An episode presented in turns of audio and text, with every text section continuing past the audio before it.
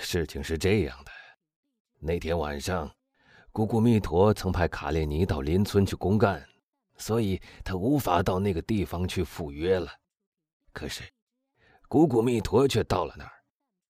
据他说，纯属偶然，然后就顺便把姑娘带了来。卡列尼恳求他的头为丽达破一次例，因为他的父亲很有钱，可以出一大笔赎金。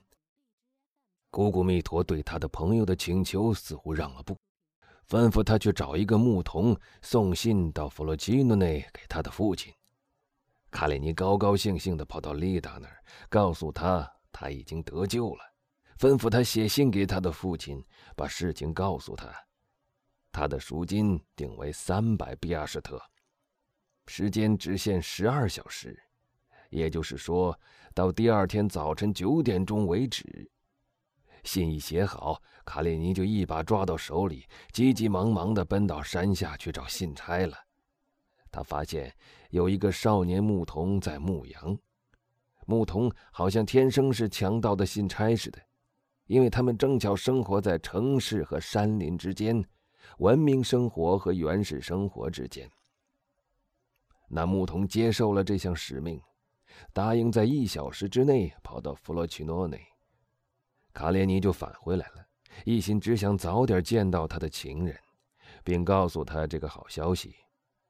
他发现，他的同伴们都在树林里一片空旷的草地上。正在那儿享用从农家勒索来的贡品。他的眼光在这一堆人中寻找丽达和姑姑密陀，但却扑了个空。他问他俩到哪儿去了，回答他的是一阵哄笑。一股冷汗从他每一个毛孔里冒了出来，他的头发根根都竖了起来。他又问了一遍。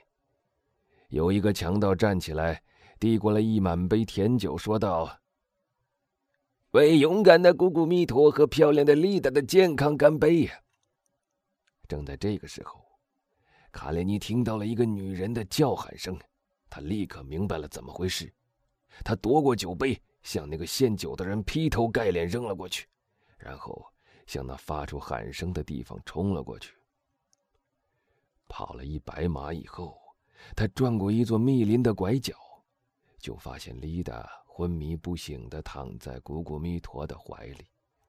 一看到卡列尼，古古弥陀就站起身来，每只手里都握着手枪。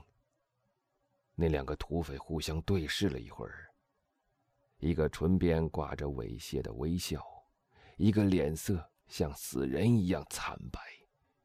看来这两个人之间，似乎就要发生什么可怕的事情了。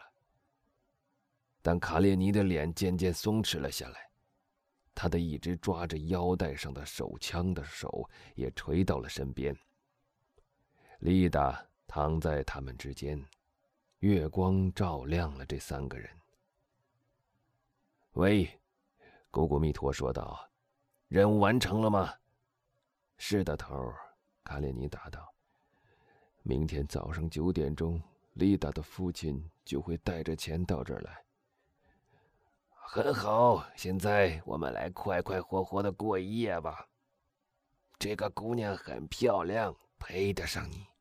喂，我并不自私，我们到伙计们那儿去给她抽签吧。那么说，你决定要把他按常规处置了？卡列尼说道。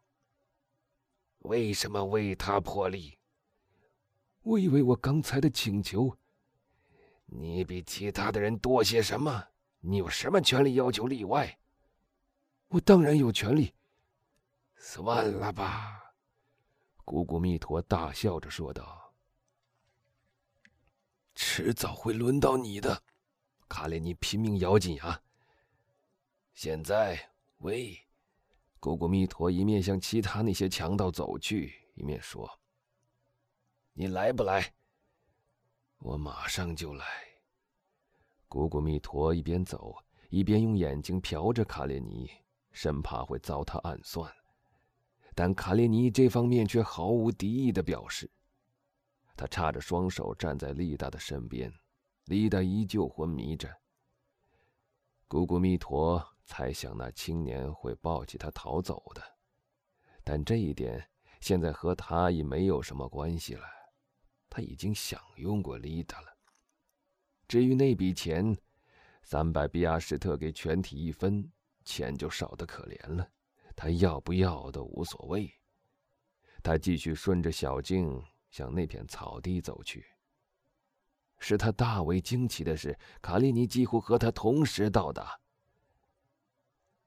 我们来抽签吧！我们来抽签吧！山贼们一见到他们的头，就叫喊起来。他们的要求是很公道的，头点点头表示允许。他们提出这个要求的时候，眼睛里都射出凶光，加上火堆所发出的红光，使他们看上去简直像一群恶魔。所有人的名字，包括卡列尼的在内，都写在纸上，并放在一顶帽子里。由队里最年轻的那个人摸出一张来。那一张上写的名字是达弗拉西奥，他就是那个向卡列尼建议为他们的头祝福而被卡列尼用玻璃杯砸了脸的人。他的脸上划开了一道大口子，从太阳穴直到嘴边，血还在不断的流着。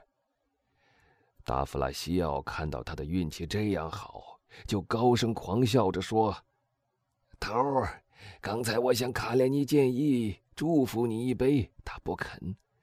但现在，请你建议为我干一杯，看他是否肯赏脸。每一个人都以为卡列尼此时会发脾气，但是他们惊奇的是，他竟一手拿起一只酒杯，一手拿起一只酒瓶，满满的倒了一杯。祝你健康，达弗拉西奥。他镇定的说着。然后一口喝干了酒，连手都不颤一下。他在火堆旁边坐了下来。我的晚餐呢？他说：“跑了这么远的路，我的胃口倒开了。”干得好，卡列尼！强盗们喊道：“这才像条好汉。”于是，他们围成了一个圆圈，围着火堆坐下来，而达弗拉西奥则不见了。卡列尼泰然自若的又吃又喝，像是根本没发生过什么事一样。强盗们惊奇的望着他，弄不懂他何以竟能如此泰然自若。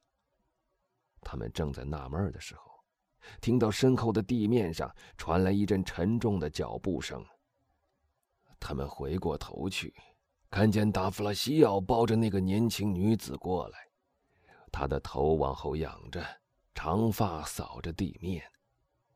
当他们进入圈子中央的时候，强盗们才借着火光看清楚，那年轻女子和达弗拉西奥都面无人色。这一幕突然出现的景象是这样奇特，这样严肃，以致大家都站了起来，只有卡列尼例外，他仍旧坐着，镇定地吃着喝着。达弗拉西奥在极端肃静的气氛中走前几步，把丽达放到了土匪头脚下。于是，大家立刻明白了那年轻女子和强盗面色惨白的原因了。一把短刀，旗柄直插在丽达的左胸上。每个人都望着卡列尼，卡列尼腰带上的刀鞘空了。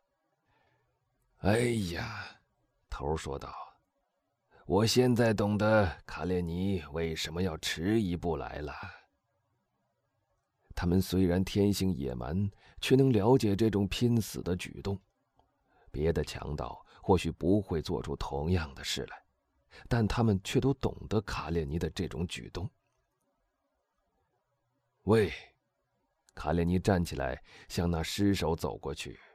一手握着手枪柄，大声说道：“现在，还有谁要来和我争这个女人？”“不会有人争了。”土匪头答道，“他是你的了。”卡列尼双手抱起他，走出了火光圈外。古古弥陀派了守夜的哨兵，众强盗便用他们的大氅裹着身体，在火堆前面躺了下来。半夜里，哨兵发出警告，全体立刻戒备起来。原来是丽达的父亲亲自带着他女儿的赎金来了。喂，他对古古密陀说：“三百比亚施特在这儿了，把我的孩子还给我吧。”土匪头没有伸手去接钱，做了一个手势，叫他跟他走。老人遵命。他们两个在树林底下向前走，月光从树林的空隙里直泻下来。最后，古古弥陀收住了脚步，指着一棵树下两个聚在一起的人。喏，他说：“向卡列尼去要你的孩子吧。”他怎么样了？他会告诉你的。说完，他回到他的伙伴们那儿去了。